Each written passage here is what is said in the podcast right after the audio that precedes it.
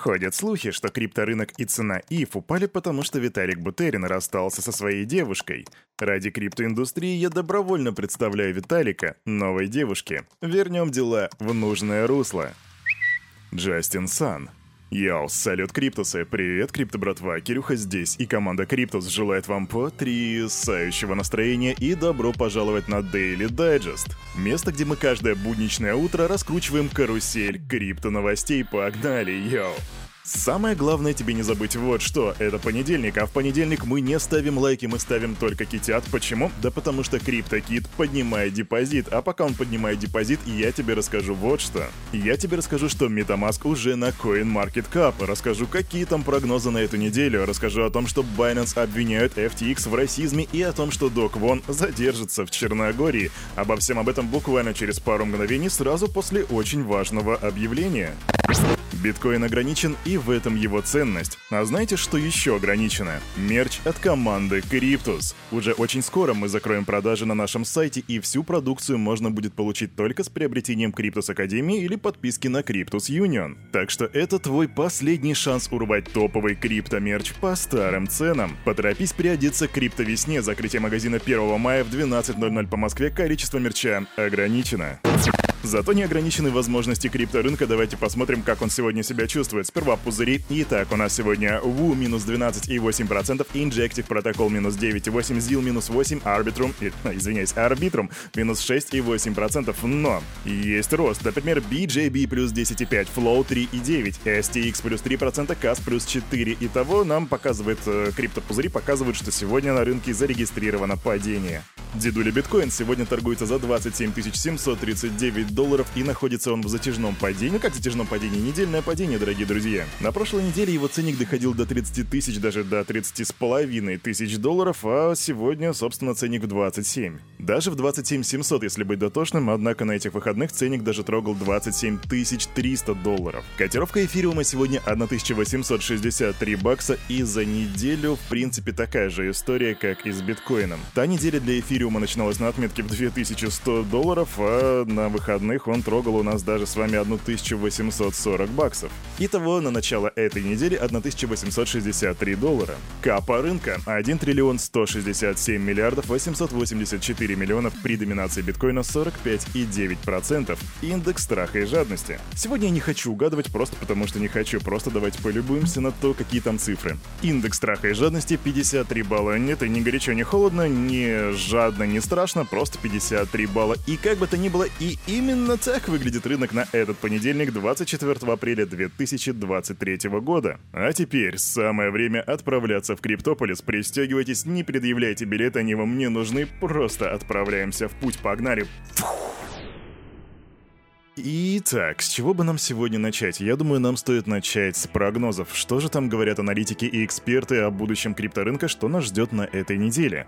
Финансовый аналитик из BitRiver Владислав Антонов считает, что на рынок криптовалют вернулись медвежьи настроения, а также отмечает, что у биткоина сохранялась тесная связь с фьючерсом S&P 500 в течение всей предыдущей недели. Основным же виновником этих медвежьих настроений он считает главу SEC Гэри Генстера, который заставил медведей выйти из спячки и вызвать техническую коррекцию коррекцию. Так каковы же прогнозы? Но эксперт считает, что покупатели сдулись и не смогли закрепиться выше 30 тысяч долларов. И если мы улетим ниже 26 с половиной тысяч, то следующим целевым уровнем для продавцов будет 25 250 долларов. В общем, прогнозы аналитика очень грустные, очень печальные. Возвращение медвежки, хотя многие говорили, что уже вроде как настала бычка, более того, многие начали уже как бы ожидать переход альт-сезона. Но как бы то ни было, это лишь мнение одного человека, верить нему или нет, это дело твоего ресерча. Идем дальше. Ресерча, ты что такой манерный, а? Я манерный, потому что я чувствую манеру. Да, кстати, крипто, братва, слово манера — это новый тренд, я его сейчас распространяю, поэтому давайте сегодня в чате как можно больше юзать слово манера вместо слова стиль. Кстати говоря, о стиле время поговорить о русском стиле. У нас тут криптовалютная биржа Binance без предварительного анонса вернула поддержку транзакций с картами российских банков, включая пластик платежных систем Visa и MasterCard. Теперь владельцы российских карт могут пополнять счет в рублях, турецких лирах, британских фунтах, евро, казахстанских тенге, австралийских долларах и даже гривнах. Кстати, депозиты в долларах США при этом все еще недоступны. Каким образом все это происходит? Ну, по данным кода Дурова, пополнение реализовано через платежный шлюз Киви. Да, кстати, Киви вообще во многих санкционных вопросах очень часто светится, не заметили? Что же касается официального заявления Binance, то можно тут обратиться, в принципе, к службе поддержки, которая заявила пользователям, что операции с картами российских банков вновь доступны. Но тут есть интересный момент. Так ответили чуваку, который был авторизован как э, пользователь из России. Однако чуваку, который решил сделать то же самое, но был не авторизован из России, России ему ответили, что нет, России как бы пла- российский пластик не поддерживается. И вот тут возникает прям такое, знаете, неоднозначное мнение касательно этого вопроса. Можно сделать вывод, что все это мероприятие проходит не то чтобы совсем официально, и если будет нужно, то лавочку могут прикрыть. Однако как же все-таки приятно вернуться в то состояние, в котором мы были еще до всех вот этих вот санкций и прочих вот этих вот, вот этого безобразия. Ах, да, вот же было время. Верните мне мой 2020.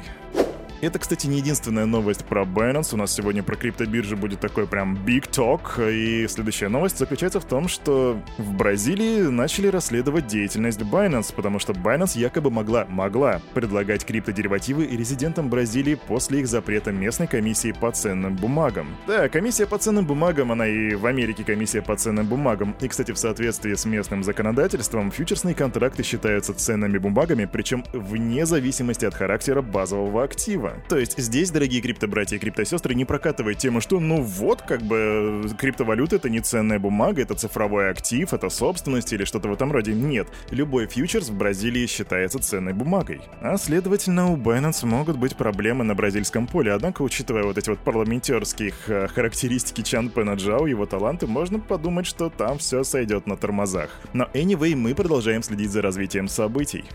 Любишь лаунчпады? На Binance новый лаунчпад называется Open Campus или Открытый кампус. Э, собственно, тикер у монетки EDU. И что нужно сделать? По-хорошему, тебе бы нужно было об этом сообщить еще вчера, потому что именно со вчерашнего дня, с 23 апреля по 28 апреля, нужно было держать BNB на балансе. Однако, если ты не в курсе и держишь BNB-шки, то вот знай хорошая новость. Потому что 28 апреля с 9.00 по 12.00 нужно будет подписаться на участие в лаунчпаде, и уже с 12 до часу будут начисляться токены, а потом листинг и, разумеется, иксы, потому что лаунчпад — это Binance, лаунчпад — это всегда иксы. И единственная проблема здесь в том, что обычно Binance насыпает очень очень мало токенов, так что эти иксы там, ну, просто как бы так вот. Сгулькин клюв, как говорит моя бабуля. Держал 2000 BNB, накапали на доллар новой монеты, иксанул на 3 бакса, е Ну, примерно вот так вот выглядит каждый лаунчпад на Binance. Зато иксы, это правда. Расизм — слово, которое мы весьма редко слышим в формате не то что Daily Digest, а вообще крипты. А тем временем в Binance обвинили Сэма Бэнкмана Фрида в, внимание, очернительстве Чан Пэна Джао. Якобы Сэм Бэнкман Фрид неоднократно распространял ложные и расистские слухи о SEO Binance Чан Пэне Джао еще до того, как FTX потерпела крах. Кто это говорит? А это говорит директор по стратегии биржи, которого зовут Патрик Хилман. В своем спиче Хилман ссылается на публикацию в журнале PAC, где история коллапса FTX рассказана с точки зрения основателя хедж-фонда Skybridge Capital Энтони Скоромучи. Одну вещь авторы упустили. Сэм постоянно распространял ложные слухи о Джао, потому что представление его как злого китайца было критически важным для мошенничества. Вы не можете претендовать на статус Люка Скайуокера без Дарта Вейдера. Угу. Так написал менеджер. Вы не можете претендовать на статус Люка Скайуокера без Дарта Вейдера. Кстати, я, пожалуй, запишу это в список своих любимых цитат.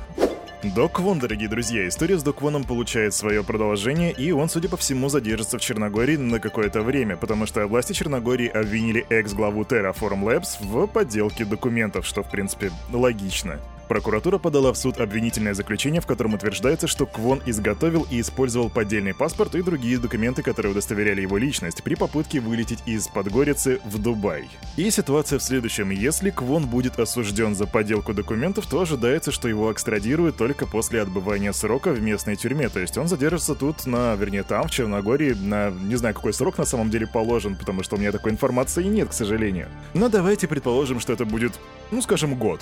Или, скажем, два. Что может измениться за эти два года? Я почитал мнение Геннадия М. по этому поводу, и тут мне понравилась его цитата, которую он приводит. «За два года может случиться многое, и, как говорит старая восточная поговорка, либо падишах умрет, либо и шаг сдохнет». И Кирюха придерживается того же самого мнения, особенно учитывая те слухи, которые ходят о том, что якобы у Квона огромное количество денег, которые даже превышают ВВП Черногории на 300%.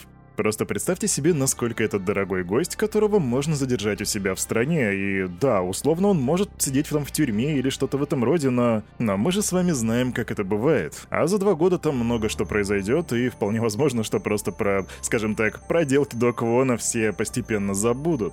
Но как бы то ни было, команда Криптус будет следить за развитием событий, и если что, об апдейтах ты узнаешь в числе первых.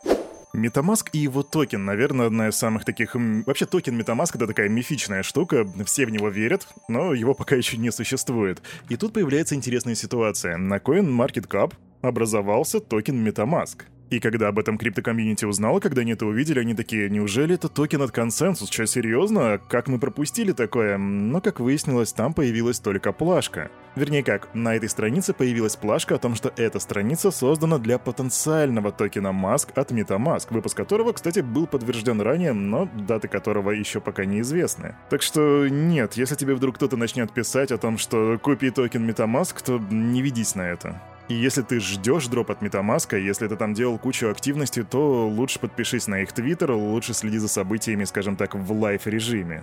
И знай, токена Metamask пока, или просто Маск, не существует. Aptos запустили делегированный стейкинг. Раньше для того, чтобы стейкать свои Aptos монетки, нужно было запускать свою собственную ноду, но теперь можно просто делегировать от 11 монеток Apt другому валидатору и получать за это награду за стейкинг. Так что если ты вдруг не хотел заморачиваться со стейкингом, э, с, вернее, с раскрытием собственной ноды, то можешь теперь, вот, собственно, делегировать кому-то свои денежки. И они будут валидировать за тебя, а ты будешь получать за это награду. На сегодняшний день одна монетка Aptos стоит 10 долларов и 22 цента, поэтому если ты вдруг не знаешь, что это за проект, но в принципе заинтересован в получении вот этого вот всякого DeFi ништяков по типу стейкинга и награда за стейкинг, то знай, 110 долларов и ты можешь начать э, стейкать монетки Aptos. Так что сделай ресерч и подумай, подумай. А на этом, на это утро у этого парня за вот этим микрофоном все с вами, как всегда, был Кирюха и команда Криптус желает вам потрясающего настроения и помните, все, что здесь было сказано, это не финансовые советы и не финансовая рекомендация. Сделайте собственный ресерч, прокачивай финансовую грамотность и развивай критическое мышление. Увидимся завтра в 9.00. Пока!